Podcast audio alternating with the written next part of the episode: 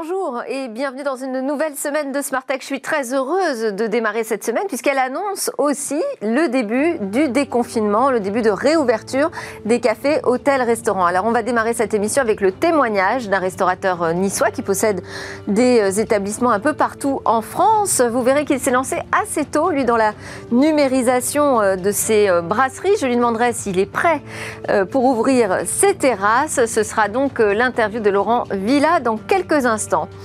Et puis, euh, on parlera toujours de cette réouverture des bars et restaurants, cette fois avec un angle vraiment plus technologique. Quelles sont ces techs qui vont permettre de euh, réussir ce début de réouverture On va voir comment concilier, voire réconcilier la profession avec le numérique. Quels sont les enjeux pour euh, les professionnels, mais aussi pour les clients, quels sont les nouveaux usages qui vont s'imposer.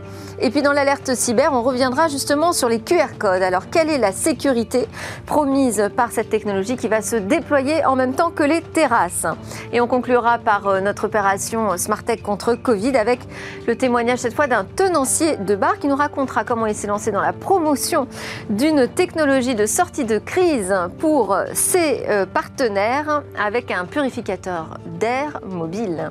Et voilà, tout de suite, place à l'interview du restaurateur niçois.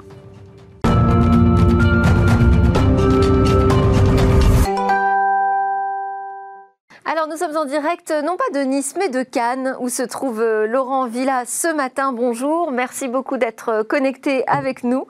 Alors vous êtes restaurateur depuis une vingtaine d'années à la tête du groupe RX Clave, qui compte donc aujourd'hui 10 restaurants, des brasseries euh, sous la marque Tribeca et House, et tout un écosystème finalement de solutions numériques, le RX Digital, vous l'avez appelé. Première question, euh, déjà, dans quel état d'esprit êtes-vous euh, à deux jours de cette première réouverture des cafés-restaurants? Écoutez, on, ne peut avoir que le sourire après d'une très longue période, ben, on va dire, d'abstinence en termes de restauration. On est très très content de, retrouver nos, amis clients et, de leur faire plaisir à nouveau. Donc sur le plan commercial, on peut être que content, en tout cas, de, de rouvrir nos terrasses maintenant. Même si c'est un début de réouverture, hein, ce n'est pas totalement une activité normale que vous allez retrouver mercredi finalement. Oui, on a le sourire pour nos clients, on a le sourire pour nos, équipiers, nos employés. Après, il faut être extrêmement vigilant parce que la réouverture, euh, on va dire, avec une jauge à 50% sur des terrasses, c'est uniquement pour se remettre en route, se remettre en jambes. On va pas pouvoir faire grand-chose. Donc, on est très, très impatient, en fait, d'être prêt et de, réouvrir à 100%, notamment euh, euh, sur la période du mois de juillet. Au mois de juin, il, faut, il faudra aussi toute raison garder en termes de gestion et faire attention sur la gestion de nos planning, mais en tout cas, on répond présent et avec le sourire. Alors, j'ai vu dans un sondage The Fork 2021 que 64% des restaurateurs estimaient que les outils numériques euh, les avaient aidés euh, à traverser euh, cette crise et 87% disent qu'ils vont continuer à les utiliser. Est-ce que vous confirmez cette tendance? Oui, je, la confirme bien évidemment, d'autant plus que nous, ça fait trois ans que nous avons digitalisé nos, restaurants. Nous avons lancé nos programmes RX avec, le, avec RX Hit, euh, qui était au départ, euh, il y a trois ans, une application de commande digitalisée pour aider nos clients sur place à consommer, à être identifiés, à être mieux servis. Et puis, grâce, grâce au Covid, on a accéléré euh, encore plus les process de digitalisation avec l'intégration de la livraison à domicile euh, avec d'autres partenaires restaurateurs déjà dans le sud-est et c'est une très grande réussite. On peut que se réjouir de tout cela. Puis nous avons développé aussi la partie digitalisation dans le domaine de l'événementiel et, ce n'est que le début de toute façon. Donc je, crois vraiment que euh, la digitalisation est un réel soutien pour l'ensemble de la restauration, y compris bien entendu la nôtre, à la fois en termes de gestion, mais aussi de renforcement de l'accueil, de l'identification de son client pour être encore plus qualitatif. C'est un moyen de, réussir, cette réouverture, selon vous, la technologie? Très honnêtement, elle est indispensable aujourd'hui parce que euh, il va falloir être encore plus gestionnaire que nous l'étions. La restauration est un métier de passionné, c'est certain, mais c'est aussi un métier de gestion. Il faut être en capacité à, à bien maîtriser l'ensemble de ses coûts, ses coûts marchandises, ses coûts sociaux, ses frais de gestion, et maintenant de plus en plus aussi ses frais financiers, puisque nous avons alourdi nos, nos bilans et nos charges avec les, les PGE. Il va falloir avoir un plan de relance très performant. Donc la digitalisation va permettre permettre de, rendre plus profitable l'ensemble de notre écosystème pour pouvoir euh, tenir et grandir encore. Et quand vous voyez autour de vous vos pères, vous avez l'impression qu'elle en est où la profession par rapport à cette numérisation de leur métier? Écoutez, je crois beaucoup en nos amis restaurateurs. Ce sont des gens qui restent très innovants, travailleurs, euh, impliqués, et la passion fait que on va toujours chercher euh, devant nous pour essayer de, de, rendre euh, une prestation de service extrêmement qualitative pour, pour nos clients. Donc, on est des passionnés, même si il y a certaines générations plus âgées que, que, les nôtres. Je pense que eux aussi n'ont pas eu le choix et ils font en ce moment le nécessaire pour se réformer et pour avancer en ce sens. Donc vous, proposez euh, une palette euh, d'outils. Vous pouvez peut-être donner quelques astuces à ceux qui veulent se lancer et se dire bon, bah, maintenant, effectivement, il faut que je, euh, je m'y mette à cette digitalisation. Quels sont les process, selon vous, qu'il faut enclencher en premier, qu'il faut numériser en priorité?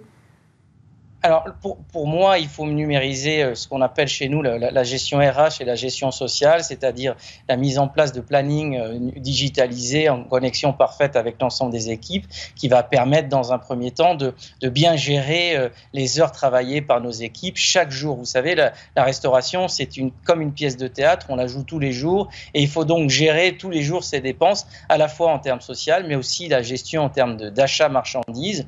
Donc, nous, on a déployé un, un, un système et un écosystème RX qui gère à la fois les plannings interfacés, qui gère les achats, qui gère aussi les stocks en temps réel, qui donc nous permet de réduire massivement et drastiquement nos coûts sur la gestion des pertes marchandises, mais aussi au-delà de ça, la digitalisation va permettre l'identification de son client, l'adaptation de, de propositions de nouveaux produits à son client parce que ça nous permet de le connaître nous, euh, chaque client utilise notre application en restaurant ou sur, sur place ou en livraison, mais il s'identifie et donc ce qu'on appelle, on a une gestion de track record, c'est-à-dire qu'on peut, on est en capacité à, à connaître ce qu'il aime, combien de fois il vient chez nous, qu'est-ce qu'il aime manger, est-ce qu'il aime plus la viande ou les salades.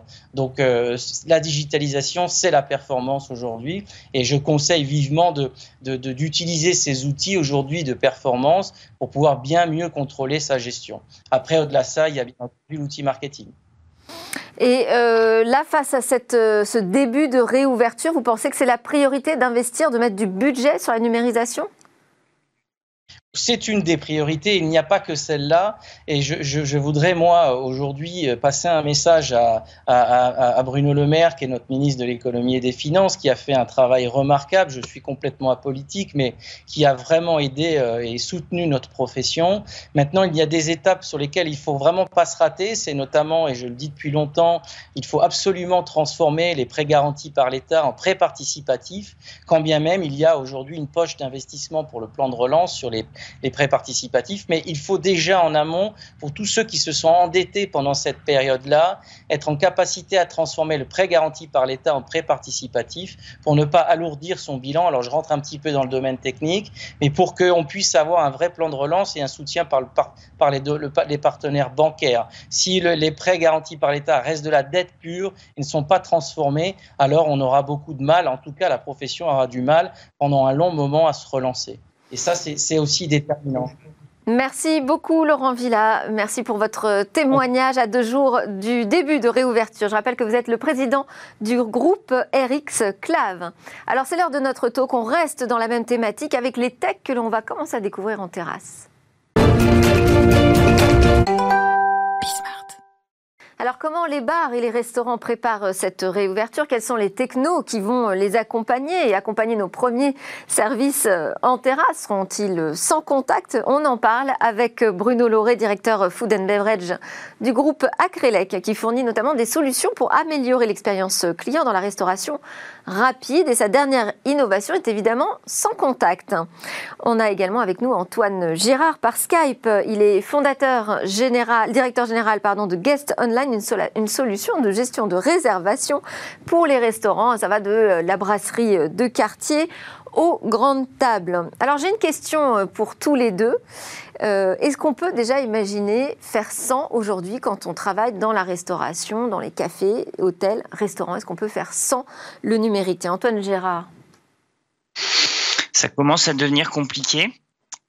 Euh, très clairement, aujourd'hui, il euh, faut comprendre que bah, tous les restos ont des clients qui sont extrêmement connectés.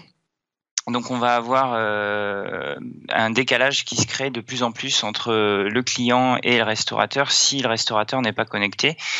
Donc euh, ça c'est un premier point. Le deuxième point c'est que la, restauration on attend des choses de plus en plus rapides et de plus en plus précises. Donc s'il n'y a pas la technologie qui aide le restaurant à, améliorer son service ou à, optimiser euh, d'une manière générale son service, ça devient compliqué. Mm.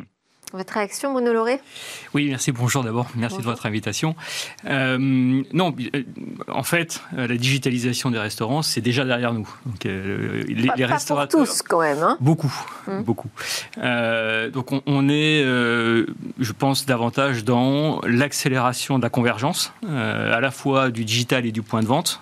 donc, plus de numérique que, effectivement, juste démarrer en numérique. Ça fait, ça fait effectivement quand même quelques années déjà. Alors, la, pandémie a clairement accéléré euh, les choses et les besoins autour du numérique, surtout pour les indépendants. Mais déjà, nous travaillons euh, davantage avec les chaînes, les petites chaînes, les chaînes moyennes et les grandes chaînes. Et donc, eux avaient effectivement déjà sauté le pas depuis depuis un certain temps. Antoine Gérard, comment s'est passé, euh, quel retour d'expérience vous avez eu sur le premier déconfinement dans les établissements euh, Un moment où il a fallu mettre en place euh, des cahiers de rappel, notamment spécial Covid-19. On n'a pas vu beaucoup de versions numériques. Oui, alors, alors, le premier déconfinement, il n'y avait pas besoin de cahier de rappel. Rappelez-vous, c'était en, en juin. L'année dernière, ça a été surtout la course à l'équipement pour essayer de gérer les flux de clients. Euh, nous, on a, on a observé un, un boom d'activité de notre côté euh, sur ce sujet-là parce que beaucoup de restaurants avaient du mal à, à, gérer le flux de clientèle. Donc ça, ça a été la première étape euh, au début de l'été. Et effectivement, à partir de septembre-octobre, là, il y a eu le cahier de rappel. Alors bon, là, ça a été une période très compliquée pour pour tout le monde, euh, les restaurants comme les, les, acteurs de technologie, parce qu'en fait on avait à peu près une loi toutes les deux semaines qui sortait, avec, euh, enfin en tout cas une, une règle avec euh, avec des choses à développer. Donc nous ça a été très compliqué là au mois d'octobre l'année dernière. On a effectivement développé un cahier de rappel euh, très rapidement pour euh, pour pouvoir répondre aux besoins de nos restaurants. la réalité c'est que la grande majorité des restos l'ont fait au papier au crayon parce que difficulté de se, mettre euh, les choses en place en très peu de temps, euh, dans un contexte où en plus ils étaient fermés à partir de 21h, je crois, euh, à l'époque. Enfin bon, ça, ça a été, oui, ça a été un petit peu le bazar. Oui. Il fallait faire valider ce cahier de rappel numérique par les autorités? Alors, on a, euh, nous, euh, envoyé, euh, on n'a pas eu de, validation officielle, hein, très clairement. On a, suivi les préconisations qui avaient été demandées. Donc, c'est-à-dire qu'on supprimait les données au bout d'un laps de temps. Je me souviens plus exactement combien. Je crois que c'était c'était 30 jours. et, et on n'autorisait évidemment pas l'accès à ces données pour le restaurateur. C'est nous qui les envoyons automatiquement à l'ARS en cas de demande. Mais, euh, mais pour parler très de manière très transparente, euh, ça n'a pas été utilisé euh, par, par aucun. Il n'y a, pas eu, a, pas, a pas eu de demande, hein, très clairement. Alors ça va peut-être ça va peut-être revenir au bout du jour, on verra ça. Bruno Lauré, un des enjeux de cette réouverture la mercredi qui est très très attendu, ça va être aussi la satisfaction des clients. Ça va être compliqué ça. Oui, il va y avoir du monde. Tout à fait. On s'attend à effectivement un, un, engouement des, même s'il pleut, ce qui est probable en France. Euh, à Cannes, il faisait très beau aujourd'hui. Ah, tant mieux. Ça n'a pas été le cas partout. Euh, non, effectivement, on s'attend à un engouement euh, des, des, des, clients euh, et donc à, à forcément euh, des flux euh, qu'il va falloir gérer. Et c'est toute la difficulté. Hein. C'est très simple de gérer quand il y a quand y a, y a, y a pas pas d'influence, mais dès qu'on attaque des, des, des, journées où il y a des grosses affluences, où il y a des flux à gérer euh, il faut à la fois gérer les clients qui vont venir pour les terrasses, mais il faut aussi euh, gérer les clients qui viennent, qui vont continuer à venir en click and collect, et puis il faut aussi gérer euh, le, personnel des plateformes qui viennent pour le, ce qu'on appelle le delivery. Et donc tous ces flux qui arrivent dans le restaurant en même temps, c'est pas que les terrasses, c'est l'ensemble. il faut les, il faut les gérer, il faut les organiser, et c'est un vrai enjeu technique. Et c'est là aussi où on se dit qu'effectivement, sans numérique, ça devient très très compliqué à gérer ça devient compliqué à gérer parce qu'on ne sait pas ce qui finalement on sait pas ce qui se passe. On est euh, on est en au, lieu d'être en anticipation, on est en réaction. Et, quand on est en réaction sur, euh, sur euh, des flux importants, ça se passe forcément mal. Ça ne peut pas bien se passer. alors, qu'est-ce qu'on a comme outil, comme solution pour que ça se passe bien? Alors en l'espèce spécifiquement, on a, euh, nous on développe des tableaux de bord. Notre boulot c'est à la fois de gérer le parcours client, donc d'améliorer l'expérience client, et euh, en même temps d'aider le, restaurateur euh, dans ses opérations du restaurant. Et pour gérer les opérations du restaurant, on, développe des tableaux de bord. Alors à la fois pour gérer le drive, vous savez, souvent vous voyez des, voitures qui débordent sur la file de drive, etc. Donc il faut accélérer le drive. Pour ça, il faut ralentir peut-être un peu la salle. Il y a moins de monde à ce moment-là. Donc il faut une vraie intelligence gérer tous ces parcours clients. Et pour ça, il faut, on ne peut améliorer. en temps réel, finalement. on ne peut améliorer que ce qu'on mesure. Et donc, nous, on offre des outils à la fois de mesure et de gestion et de prise de décision pour, euh, pour, pour gérer ces, ces flux. Euh, Antoine Gérard, c'est pratiquement la même question. Hein. Quels sont pour vous les axes numériques qu'il faut euh, développer en priorité là dans le contexte actuel, bien sûr? Nous, on est un peu plus centré sur la salle. Euh, notre métier euh, reste très concentré sur le service en salle. Euh, donc on a évidemment bah, tout le flux avant l'arrivée au restaurant, qui est notre cœur de métier, qui est la réservation. Donc là, il y, a un, gros gros travail en ce moment parce qu'il va falloir savoir gérer des jauges avec qui sont très variables en plus en fonction des restaurants, parce que vous avez vu ce qui, ce qui se dit sur les terrasses, c'est pas toujours très très clair. Euh, au niveau de l'espace. Donc il y a ça. Il va falloir éviter tous les no-shows aussi, hein, parce que là ça va, ça va très certainement être euh, en recrudescence. Euh, des personnes qui veulent absolument avoir une table vont réserver à plusieurs endroits sans, sans se présenter à deux des trois endroits auxquels ils ont réservé. Donc ça c'est des choses qui sont assez importantes à, maîtriser. Donc là pour le coup le numérique est, est central. Hein. on peut mettre en place des empreintes bancaires ou des rappels quand c'est pas volontaire. Euh, et puis euh, après, une fois qu'on est en salle, effectivement, il y a des choses qui vont, à mon avis, émerger euh, plus fortement qu'avant. on va avoir évidemment bon, tout ce qui va être menu euh, menu sans contact, enfin menu, on va dire sur euh, sur smartphone ou, ou autre pour éviter euh, le transfert d'un menu d'une table à une autre. La commande aussi pour éviter que les serveurs se déplacent trop dans les dans les salles et également après le paiement euh, sans forcément aller euh, au desk ou euh, voilà. Donc bon le TPE fera tout à fait l'affaire pour la plupart mais il existe de plus en plus d'applications aussi qui peuvent qui peuvent permettre de payer directement son restaurant sur le à table.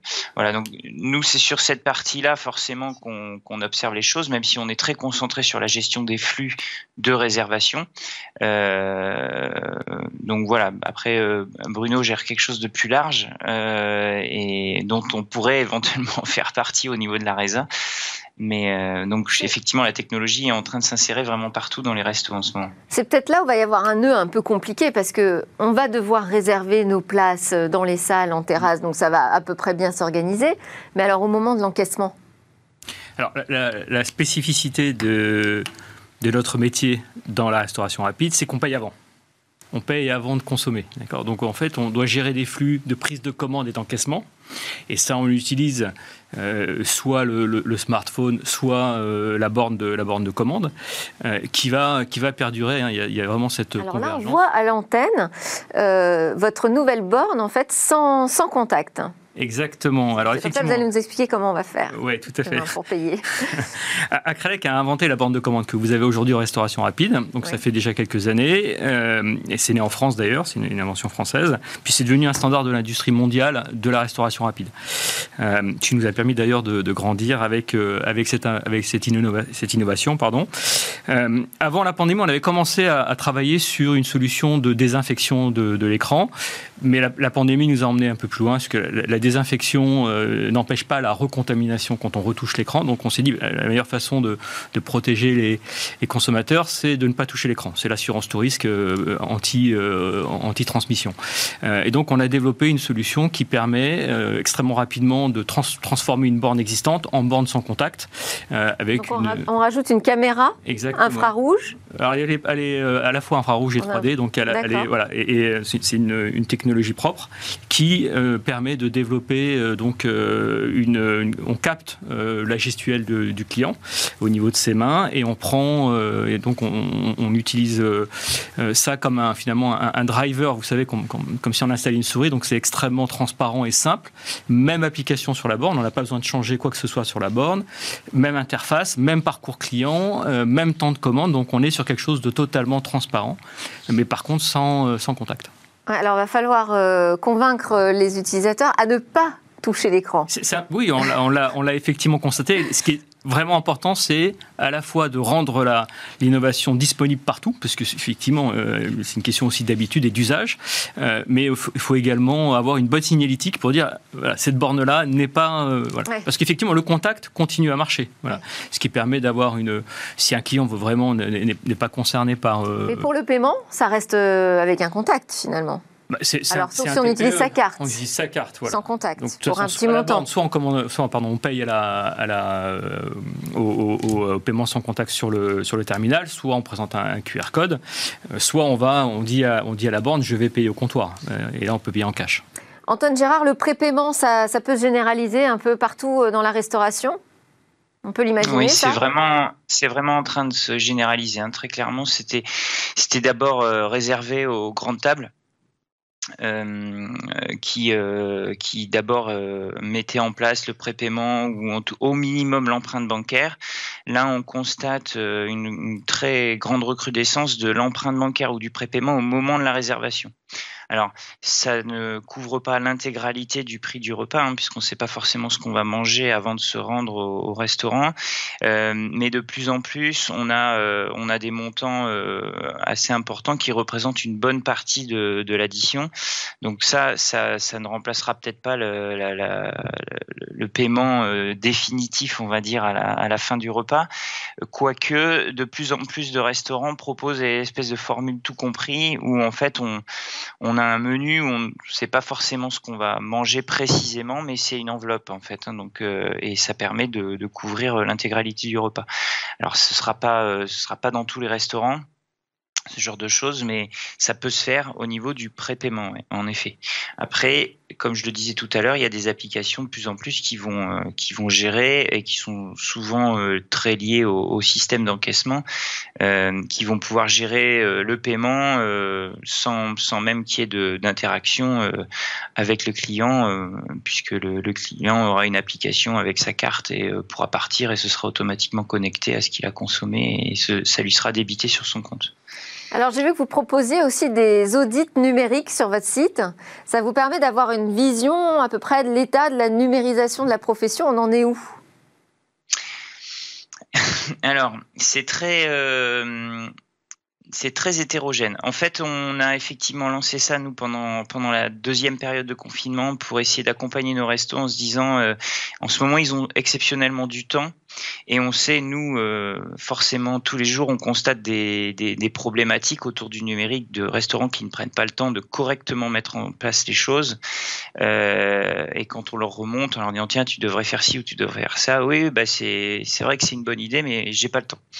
Donc là c'est un argument qui tenait pas. Euh, la plupart avaient quand même un petit peu de temps et c'était l'occasion pour nous de leur dire bon bah profites-en pour prendre le bon pli sur euh, tout un tas d'aspects numériques parce que sinon tu vas reprendre et finalement tu reprendras exactement comme avant et avec les, les mêmes problématiques.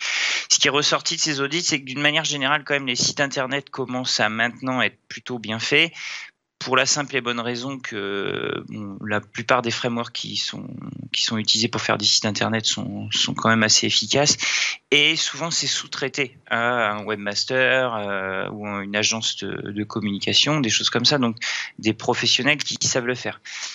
Là où ça commence à devenir compliqué, par exemple, c'est sur un, un, sujet qui est, qui est très euh, précis, c'est cette fameuse page Google My Business, ce petit, petit bloc à droite là quand on cherche sur euh, sur le moteur de recherche qui finalement euh, est un duplicat euh, de, du site internet et avec tout un tas d'informations qui suffisent à un client pour réserver ou pas par exemple pour se rendre au besoin de se rendre sur le site. Et c'est ça, et ça c'est ça c'est un vrai danger pour le pour le restaurant puisqu'en fait Google bah, pompe toute l'information qui est sur le site et l'affiche avant même d'aller sur le site. Donc devient un intermédiaire et, devient un, moyen euh, de, contournement. Donc ça veut dire que le restaurant doit être extrêmement vigilant à cette page et ne doit pas juste laisser Google faire le travail. Il faut vraiment qu'il prenne en main ce truc-là au même titre que euh, son site internet. Donc là, là-dessus, il y a de grosses lacunes. Euh, et c'est là-dessus qu'on a, euh, qu'on a vraiment pointé du doigt le, problème, en tout cas, parce que c'est là-dessus. Après, il y a l'irréputation, hein, qui est un sujet qui est compliqué. Euh, le, le, suivi de la réputation en ligne. Donc là, c'est pas simple parce qu'il y a beaucoup de il y a beaucoup de gestion à faire entre euh, est-ce que je réponds aux bons avis, aux mauvais avis? Enfin, il y a, il y a, il y a un vrai travail. Et ce qui est difficile pour un restaurateur, c'est de comprendre que ça fait partie de son métier, de gérer sa réputation. Euh, que son métier n'est pas que euh, faire à manger et bien accueillir des gens. Aujourd'hui, c'est une entreprise à part entière, un restaurant. Et il faut, euh, il faut vraiment comprendre qu'un qu'un restaurant doit gérer son plan marketing au même titre qu'une une start-up, au même titre qu'une PME.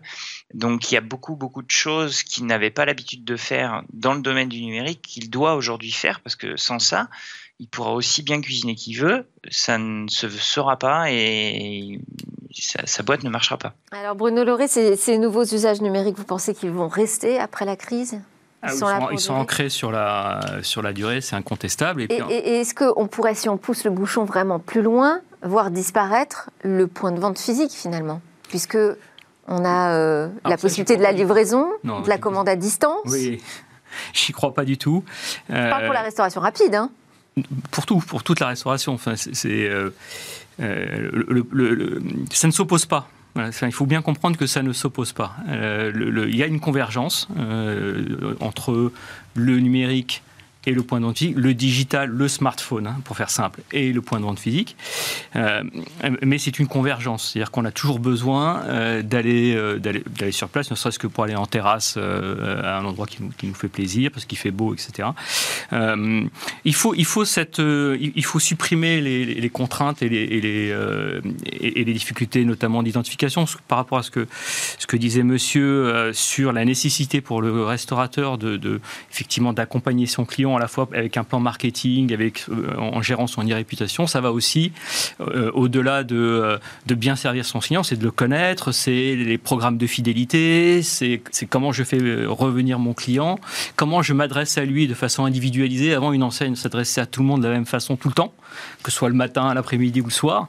Aujourd'hui, chaque, chaque client est, enfin, le, message pour chaque client peut être personnalisé et ça bien sûr, c'est lié à des programmes de fidélité. Et donc ça, c'est quelque chose qui va s'installer sur la durée selon vous. Merci beaucoup euh, pour euh, vos explications à tous les deux. Merci Bruno Lauré, directeur Food and Beverage de Acrelec et Acrelec, pardon, et Antoine Gérard, directeur général de Guest Online. Alors juste après la pause, eh bien, on va s'intéresser à la sécurité des QR codes qui se multiplient un peu partout.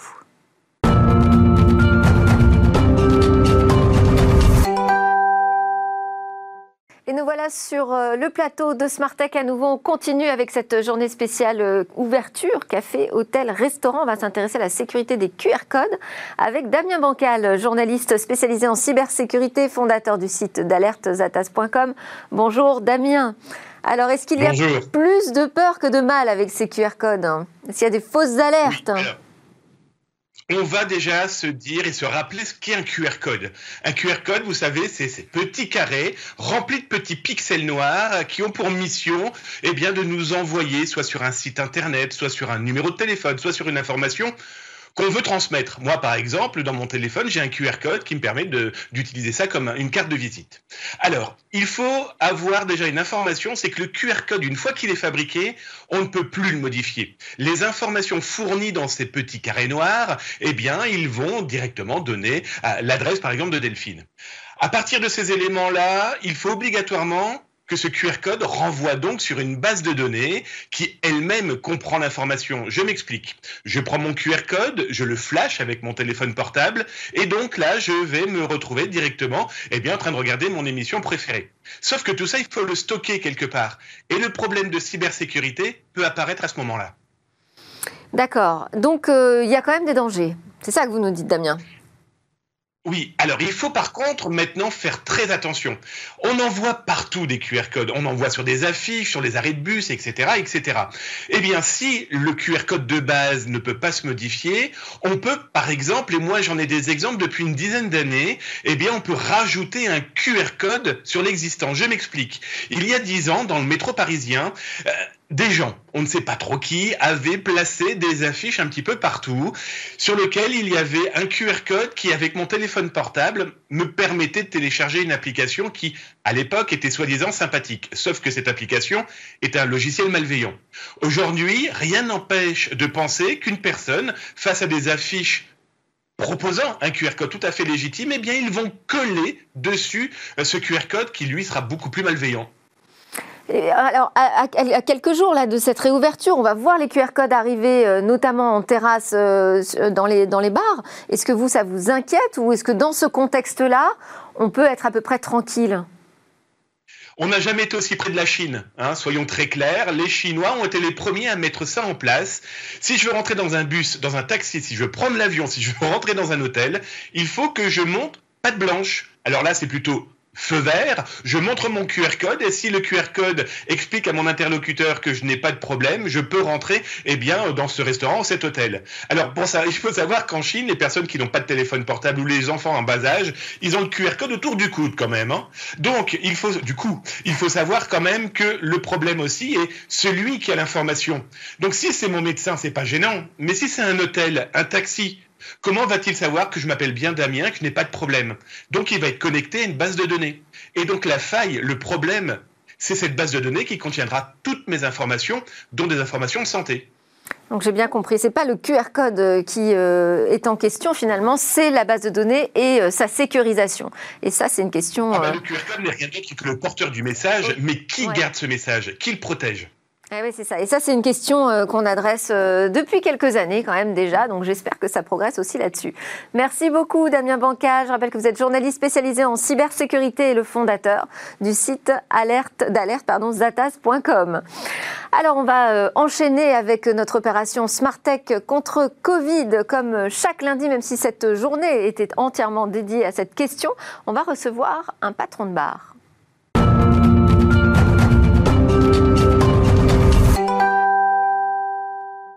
Alors vous le savez, avec cette opération Tech contre Covid, je veux donner un coup de pouce aux technologies qui peuvent nous aider à traverser au mieux cette crise sanitaire mondiale. Et c'est comme ça que j'ai fait la connaissance sur les réseaux sociaux d'un restaurateur qui s'est mis lui aussi à faire la promotion euh, de technologies. Il s'appelle Denis Reynaud, il est donc gérant de deux bars à Paris et nous accompagne aujourd'hui avec Cécilia Sévry. Bonjour Cécilia. Bonjour Delphine. Bonjour Denis. Bonjour. Alors vous avez pu discuter ensemble et Cécilia, sa, sa démarche vous a convaincu. Oui, parce qu'en fait, que je vous présente aujourd'hui, euh, grâce à Denis Reynaud, c'est à la fois une innovation, mais surtout, vous l'avez dit, une initiative véritablement.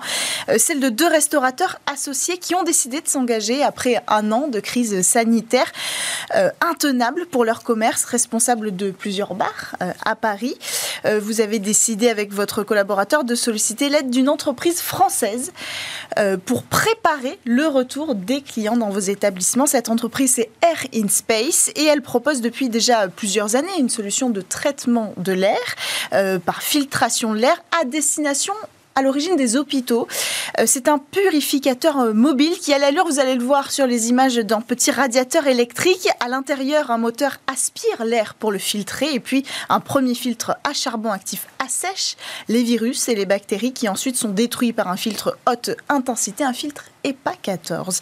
Alors c'est le plus haut niveau de filtration qui existe aujourd'hui, le même qu'on retrouve dans les avions, le filtration de l'air à l'intérieur euh, des avions. C'est ce qu'on appelle la filtration absolue. Ainsi, en 30 minutes, on réduit de 80% les particules dans l'air sur une pièce euh, de 80 mètres carrés de surface environ. En une heure, l'air est purifié six fois. On peut régler la machine comme on le veut, mais six fois, ça correspond finalement euh, aux recommandations du gouvernement qui demande d'aérer, de renouveler l'air six fois dans la pièce. Alors, Denis Reynaud, euh, vous êtes euh, avec nous et durant cette année, vous avez enfilé votre casquette de recruteur RH chez Odyssée parce que vous, vous étiez obligé de, de changer d'activité, mais votre cœur de métier, c'est restaurateur, gérant précisément d'un bar. Et donc, vous avez décidé, en vous tournant vers cette technologie, d'abord de la tester chez vous mais surtout de prendre l'initiative de la présenter à tous vos collègues autour de vous, tous vos collègues restaurateurs, gérants bar, patrons de bar. L'objectif, c'était quoi? Montrer qu'on pourra réouvrir grâce à la technologie? Bah, L'idée, oui, effectivement, c'était pas d'être euh, tout seul dans notre coin à ouvrir notre bar tout seul. Ça n'a aucun sens. En fait, euh, l'activité CHR, elle, elle n'a de sens que si euh, tout le monde est ouvert et tout le monde fonctionne. Donc nous, on a eu la chance de pouvoir accéder à, certaines entreprises, à certaines personnes qui nous ont aidés, qui nous ont, qui nous ont accompagnés dans notre projet.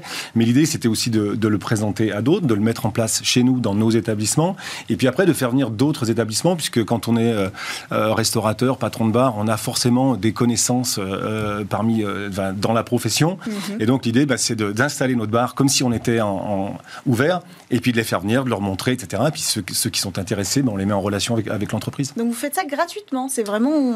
Alors, il n'y aura rien de gratuit au bout d'un moment. Mhm. On n'est pas, on n'est pas des lapins de six semaines, nous non plus. Hein. On est, si on peut faire, si on peut développer du, business, on développera du business. D'autant que moi, j'ai monté une structure à côté pour survivre, parce que nous, ça fait, ça fait plus d'un an qu'on est fermé. Nous, on a un vrai bar de nuit. Hein donc on n'a pas rouvert l'année dernière euh, lorsqu'il y a eu le déconfinement. Donc euh, nous, on n'a plus, on plus un centime de, revenus. Donc euh, si on peut trouver des modèles économiques hmm. différents, apporteur d'affaires pour Air in Space, c'est génial. Moi, je fais du recrutement, je fais aussi d'autres choses. L'idée, de toute façon, le, monde du travail a tellement évolué qu'il faut être capable de faire différentes activités.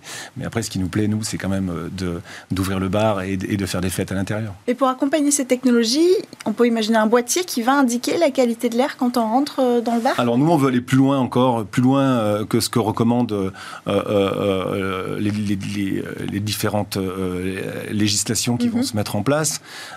et nous, la qualité de l'air à l'intérieur du bar, elle est, tellement bonne qu'on veut, le, on veut le montrer, on veut, mhm. on veut montrer, on veut dire aux gens, parce qu'aujourd'hui, quand on parle de qualité de l'air, on parle surtout du CO2, mais ça va bien plus loin, ce sont les microparticules, etc. Et chez nous, l'air, quand on fait tourner les machines, l'air, il est tellement de bonne qualité qu'on veut mettre ça en avant. Donc on va, on va probablement avoir un petit écran qui montre montrera euh, en temps euh, réel euh, la qualité de l'air. Et parce qu'en fait, ce qui se passe, c'est la qualité de l'air, elle est aussi très dépendante de si vous ouvrez la porte. S'il y a un groupe de 5-6 personnes qui rentrent, et eh ben, on dégage tout un tas de, de microparticules. Donc tout ça évolue.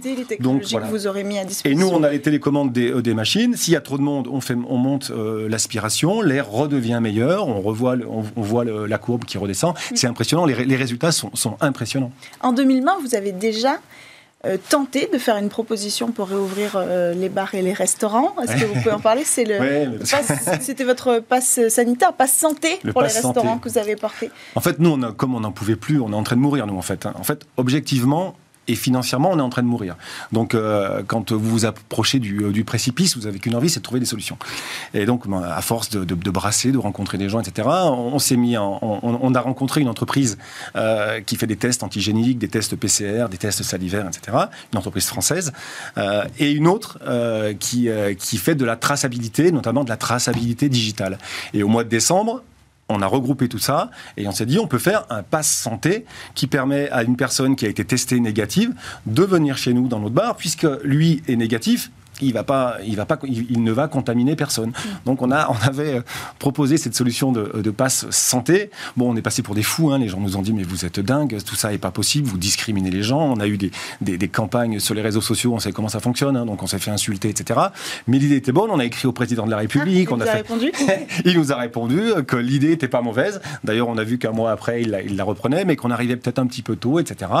Bon, on a, on a sollicité les députés, on a, on a sollicité tous les partis politiques, on a sollicité la maire euh, de notre arrondissement, qui est une femme fabuleuse qui nous soutient euh, dans ce combat.